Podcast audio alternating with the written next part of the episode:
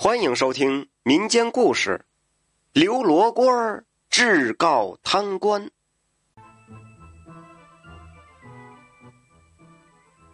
话说有一天傍晚，乾隆皇帝来到午门散步，他抬头这么一望，只见午门至正阳门的那段御道，由于啊是年久失修，不少的地方都已经磨损的是坑坑洼洼，觉得这不行。有失皇家体面呢，非得修整一下不可。于是他就令他最爱最爱的和珅啊来承办此事让他赶紧造出预算，限两个月之内竣工。这和珅是深得皇上宠信呐，但是大家都知道，他是个贪婪成性，是个雁过拔毛的主啊。那中国第一大贪官，他奉旨之后也是非常高兴，觉得。这又是个发财的好机会。三天后啊，早朝的时候，和珅就带本奏道：“皇上，这段御道确实有碍观瞻，那必须全部换新。由于这所需的石料要从百里外的房山采办，还要经过石匠精细雕刻，故而是工程浩大。即使从紧开支。”那至少也需要白银十万两，这乾隆皇帝是二话没说，立即照准呢。他他哪知道这到底是需要多少钱呢？此后，这个御道旁是立即搭起了不少工棚，并将御道两旁用草山遮住。数百匠人就叮叮当当、叮叮当当的干了起来。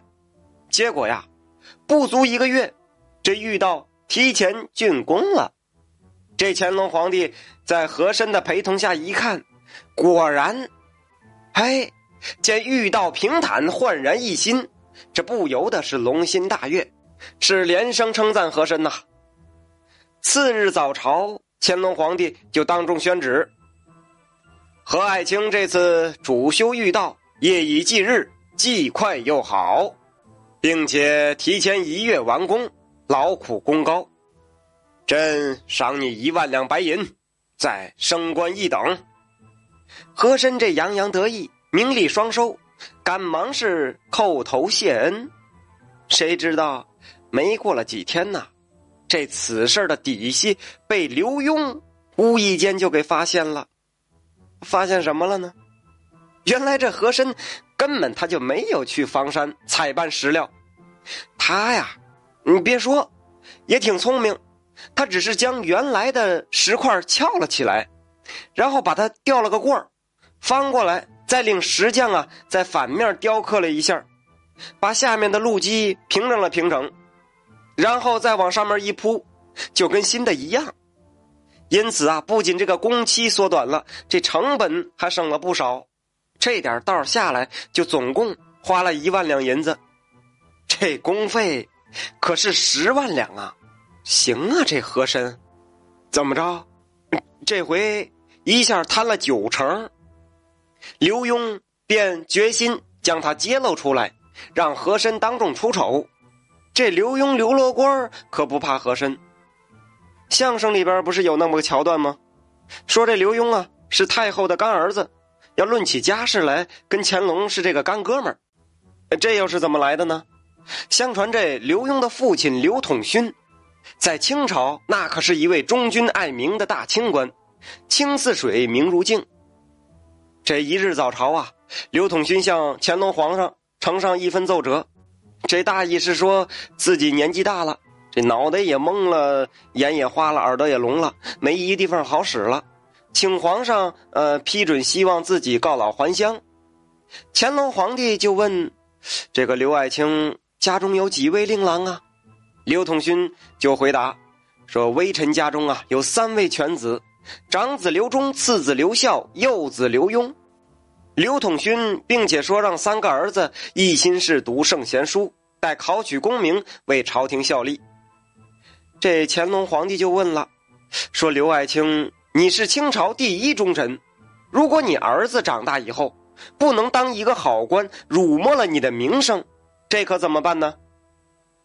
刘统勋寻思了一番，这皇上什么意思啊？他就要当着皇上以及满朝文武的面训子。第二日早朝散后，刘统勋就请皇上移驾午门观看自己午门训子。这刘统勋也真够狠的，他挥泪斩长子刘忠，劈次子刘孝。而这年幼的刘墉啊，他从小他就是个机灵鬼，身手敏捷。他一看这个，真宰啊！那那一点不假呀。他身手敏捷的，就一路逃往了紫禁城。这父亲刘统勋就提着铡刀在后边追。这刘墉就误打误撞逃往了这个养心殿，撞上了太后。太后就问清缘由后，颇为荒谬。这乾隆皇上这是怎么回事啊？怎么能眼睁睁的看着大清官刘统勋杀自个儿的儿子呢？但是太后啊，她故意的对刘墉说：“你是贪生怕死之辈吗？我实指望你是个神童孩子，没想到你也是为死贪生，那我可有些瞧不起你哦。”这刘墉就说：“老佛爷，您这话说的不对。”众人大惊啊！这刘墉胆敢以下犯上。当众顶撞老佛爷，这老佛爷让刘墉就说出个缘由来。刘墉就说了：“说我父亲在朝是三朝元老，乃第一重臣。现如今父亲想要告老还乡，万岁爷不放心，父亲这才在午门铡死了大哥，劈死二哥。这让满朝文武觉得，想要做忠臣，那就要断子绝孙。那要是这样的话，这日后谁还敢做忠臣呢？”朝中没有忠臣良将，社稷岌岌可危，江山大清也不保啊！嘿，这老佛爷一听，觉得小刘墉能说会道，这孩子挺可爱，顺口就说道：“我的儿啊！”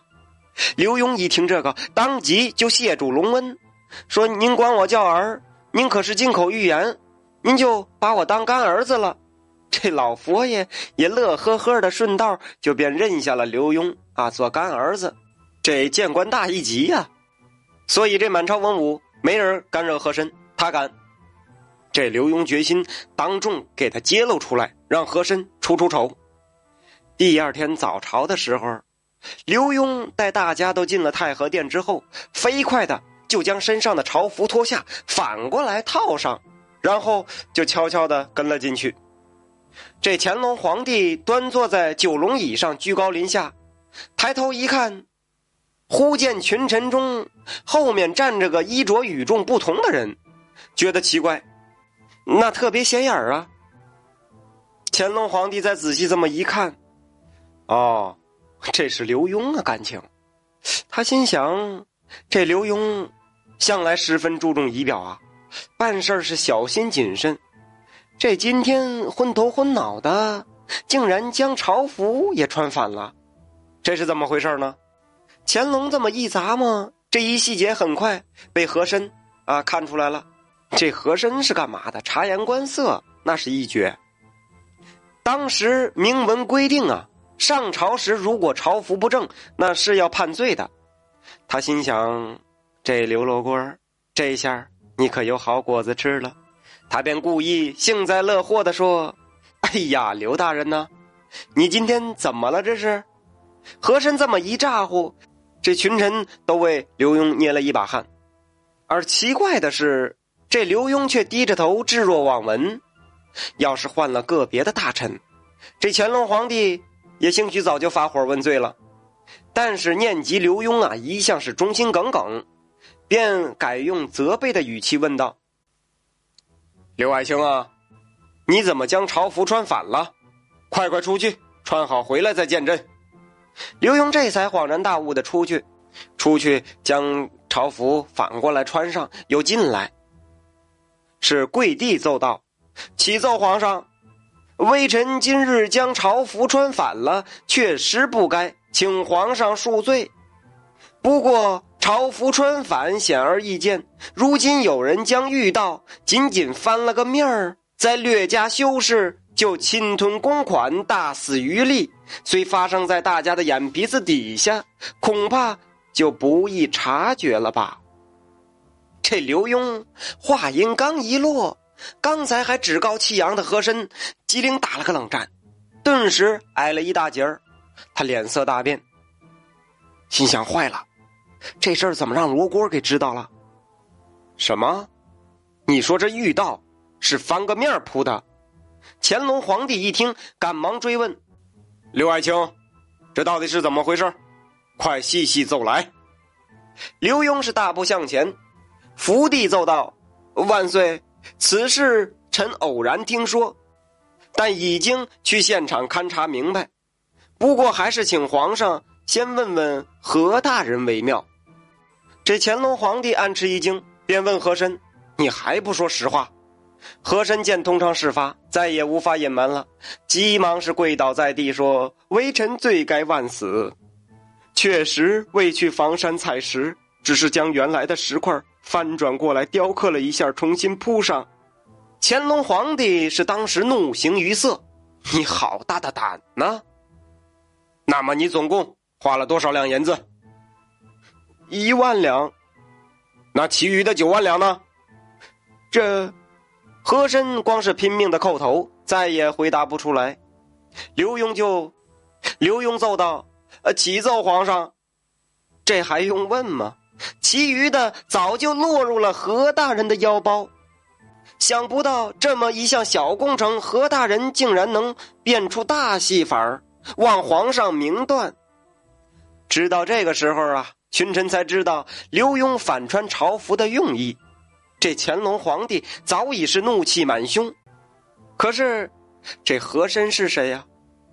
他是皇帝的好朋友啊，和自己情投意合，凡事又离不开他，只得高高举起的手又轻轻放下。大胆和珅，竟敢欺君罔上！朕命你速将贪款和赏赐你的银两退回国库，并免去你的官职一级。而这段御道按你原来的方案重新建造，所需银两罚你来出。下不为例，否则严惩不贷。这和珅只得是自认倒霉，表示认罚，并连连谢罪。这纪晓岚当时就奏道：“皇上，这刘大人参奏有功，理该有赏。”乾隆皇帝就朝刘墉笑道：“好，好，好，朕赏刘爱卿朝服三件。不过下次你切勿。”再将他穿反了，刘墉忙谢道：“谢主隆恩。”这和珅是清朝有名的贪官，为了填自己的腰包，连皇上都欺骗。